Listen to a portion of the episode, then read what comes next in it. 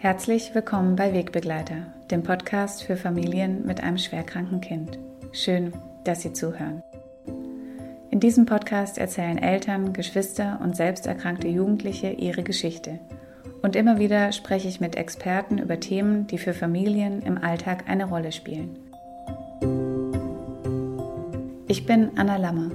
Ich leite die Landesstelle Baden-Württemberg Palliativ Care für Kinder und Jugendliche am Hospiz in Stuttgart. Wir sind Anlaufstelle für Familien und Fachkräfte und wir informieren über Unterstützungs- und Entlastungsmöglichkeiten in ganz Baden-Württemberg. Und manchmal tut es einfach nur gut, eine Stimme zu hören.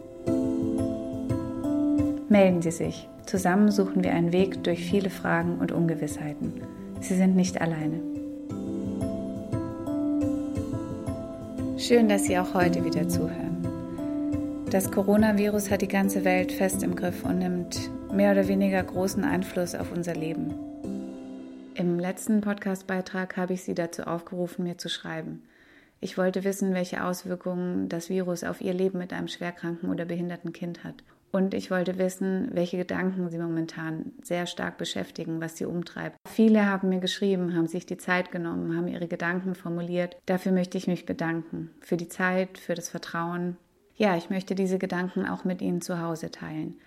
Ich werde in Absprache natürlich mit der jeweiligen Autorin, dem Autoren, einzelne Zitate aus den Nachrichten herausnehmen, vorlesen, die für mich besonders herausgestochen sind und die mich auch nachhaltig beschäftigt haben. Ja, und vielleicht erkennen auch Sie sich in der einen oder anderen Beschreibung wieder. Eine Mama schreibt, es war zwar nicht das böse Coronavirus, aber auch ein Virus, der für normale Kinder etwas Husten bedeutet und Fieber, für eines unserer Kinder jedoch zum schlimmsten Albtraum aller Zeiten werden kann. So hieß für mich die Devise in den letzten Tagen zu Hause bleiben und bloß nicht krank werden.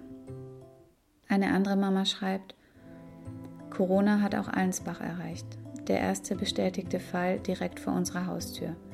Und damit klopft nun auch die Sorge um meine Tochter Lia mit an. Lia zählt durch ihren Gendefekt FOXG1 zur Risikogruppe.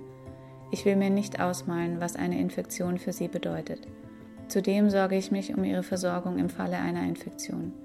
Wie lange können die Ärzte und das Pflegepersonal dieser Situation noch standhalten? Wie kompetent können sie handeln, wenn der gefürchtete Virus auf einen unerforschten Gendefekt trifft? Wie manage ich das mit ihrem sechs Monate alten Bruder, der mich zu Hause braucht? Diese Gedanken kann ich sehr gut nachvollziehen. Wie geht es Ihnen gerade, wenn Sie diese Gedanken hören? Und wie gehen Sie gerade mit Ihren Sorgen und Ängsten zu Hause um? Was hilft Ihnen, Vertrauen zu fassen, loszulassen? Was schenkt Ihnen Zuversicht? Und was sind Ihre kleinen und großen Kraftquellen im Alltag? Schreiben Sie mir. Die Mutter schreibt weiter. Während ich also einfach nur versuche, mein Kind nach bestem Gewissen vor einer Ansteckung zu schützen, höre ich im nahegelegenen Strandbad Gegröle und Getobe. Im TV wird später über Corona-Partys berichtet. Reue, Einsicht, weit gefehlt.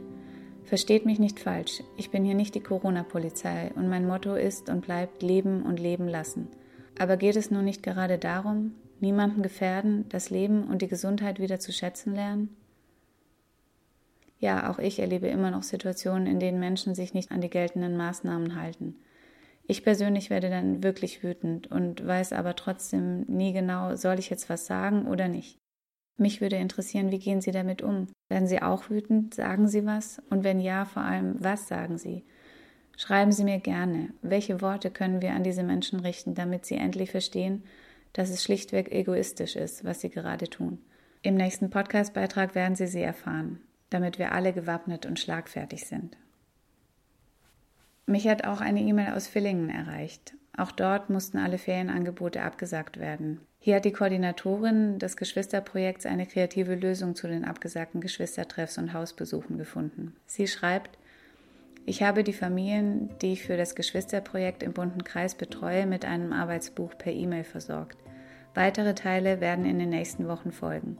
In der dazugehörigen WhatsApp-Gruppe sind alle Mütter vernetzt und schicken sich muntermachende Botschaften oder Fotos von Sternstunden mit den Kindern.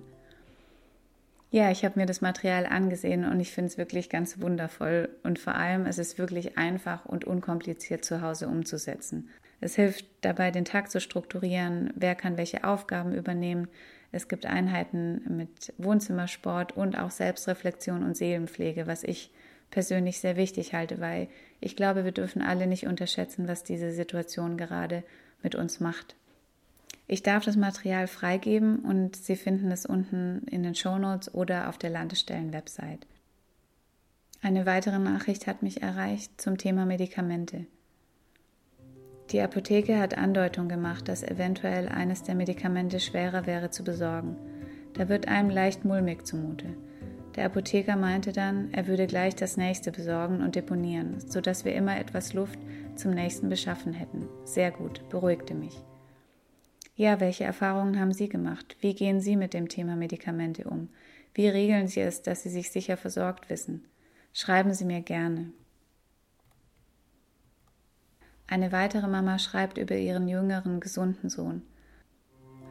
Hat er doch in seinem Leben schon sehr viel verstehen lernen müssen, dass die Mama halt nicht immer Zeit hat und der Große manchmal besondere Aufmerksamkeit braucht. Auch habe ich ihm erklärt, dass wir gesund bleiben müssen, und so trinkt er tapfer jeden Tag seinen Becher Orangensaft und ein halbes Schnapsglas voll Ingwerschott, was uns einen Ingwertanz à la Boogie Woogie danach vollführen lässt. In diesem Sinne bleibt gesund. Ja, wie gehen Ihre gesunden Kinder mit dieser Situation um? Welche Erfahrungen machen sie? Eine weitere Mutter schreibt, Momentan fällt es mir ehrlich gesagt schwer, eine positive Grundeinstellung zu behalten. Wir fühlen uns komplett alleingelassen und vergessen. Alle Betreuungs- und Unterstützungsmaßnahmen sind komplett weggebrochen und wir sind ganz auf uns alleine gestellt. Ich verstehe, dass man wenig Sozialkontakte zum Schutz vor Corona haben sollte, aber es kann doch keine Alternative sein, uns Eltern komplett alleine dastehen zu lassen. Ich bin zutiefst frustriert. Unser Sohn hat Pflegegrad 5 und ist sehr aufwendig in der Betreuung. Er braucht permanent eine 1 zu 1 Betreuung. Wir haben noch zwei weitere Kinder und mein Mann muss zum Glück noch ganz normal arbeiten. Wir haben keine Familie, die helfen kann. Sätze wie wir schaffen das oder wir stehen das gemeinsam durch, klingen da nur wie blanker Hohn. Ich denke auch an ältere Menschen, die zum Beispiel ihren an Demenz erkrankten Ehepartner nun ganz alleine und ohne Unterstützung zu Hause pflegen. Tagespflegeangebote sind ja auch alle geschlossen. Wie soll das funktionieren? Ratlose und einsame Grüße. Ja, wie geht es den anderen? Welche Erfahrungen machen Sie gerade mit den externen Unterstützungsangeboten? Was ist alles weggebrochen? Oder gibt es vielleicht doch noch Unterstützung und Hilfe von außen? Wenn ja, wie sieht die aus? Schreiben Sie mir gerne. Noch eine Mutter schreibt, das Coronavirus hält uns in Atem, gibt uns aber auch die Möglichkeit innezuhalten, Dinge zu tun, für die bisher keine Zeit war, sich auf die Häuslichkeit zu besinnen. Verrückterweise alles Dinge, die wir Familien mit schwerstkranken Kindern zur Genüge kennen und perfektioniert haben die uns gar nicht fremd sind, die uns vielleicht viel weniger zu Verhaltensanpassungen zwingen als unsere gesunden Mitbürger. Ein Vorteil für uns Familien? In gewissem Maße schon. Unser Leben hier hat sich kaum verändert. Wir sind seit über zwölf Jahren in Quarantäne. Im Prinzip fühlt es sich so an wie in den Sommerferien. Wir Eltern mit unseren beiden Söhnen allein zu Hause und niemand, der uns besucht. Wie viele Sommer haben wir jetzt schon so erlebt? Draußen tobt das Leben, alle sind unterwegs, alle sind im Urlaub, niemand hat Zeit, uns zu unterstützen. Leider ist es bisher oft so gewesen. Nun trifft es alle anderen auch. Das Leben draußen ruht zu einem großen Teil. Für euch ist es Notstand, für uns Alltag. Alle sind wir jetzt diejenigen, die zu Hause bleiben müssen, für die das soziale Leben zum Stillstand kommt. Wir sind jetzt auf einmal und ganz unerwartet alle in diesem Zustand. Ein Zustand, in dem wir hier uns schon seit über zwölf Jahren befinden. Wenn alles vorbei ist, werde ich euch womöglich nicht mehr erklären müssen, wie es sich anfühlt, ohne soziale Kontakte über einen langen Zeitraum zu Hause leben zu müssen. Wie es sich anfühlt, sich nicht frei entscheiden zu können, wann ihr das Haus verlassen und wohin ihr gehen könnt. Ihr werdet es selbst erlebt haben und es vielleicht, vielleicht besser verstehen. Dieser Satz, für euch ist es Notstand, für uns Alltag, hat lange in mir nachgehallt. Wie geht es Ihnen damit? Ist das Leben mit einem schwerkranken oder behinderten Kind oftmals ein Leben in Quarantäne? Fühlen Sie ähnlich? Schreiben Sie mir.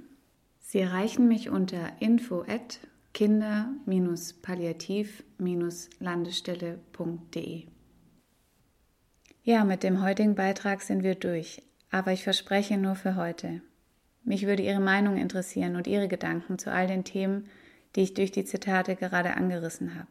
Mich würde interessieren, wie Sie aus dem Gedankenkarussell ausbrechen können, wie Sie mit Ihren Ängsten umgehen, was hilft Ihnen und wie gehen Sie mit Leuten um, die es scheinbar immer noch nicht gecheckt haben. Vielleicht wollen Sie mir eine Situation beschreiben, die Sie selbst erlebt haben. Und ich denke, die schlagfertigste Antwort wird auf jeden Fall im nächsten Beitrag vorgestellt.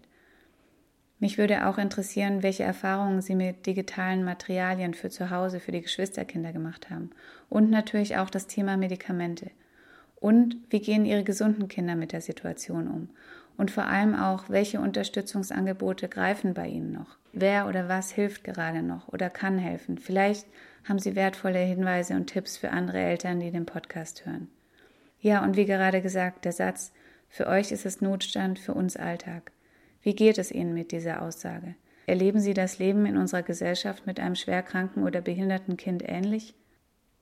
Ich freue mich auf all Ihre Antworten und wünsche Ihnen von Herzen alles Gute, viel Gesundheit und vor allem Menschen in Ihrem Umfeld, die Sie und Ihre Familie stärken und unterstützen können, wie auch immer diese Unterstützung momentan aussehen kann.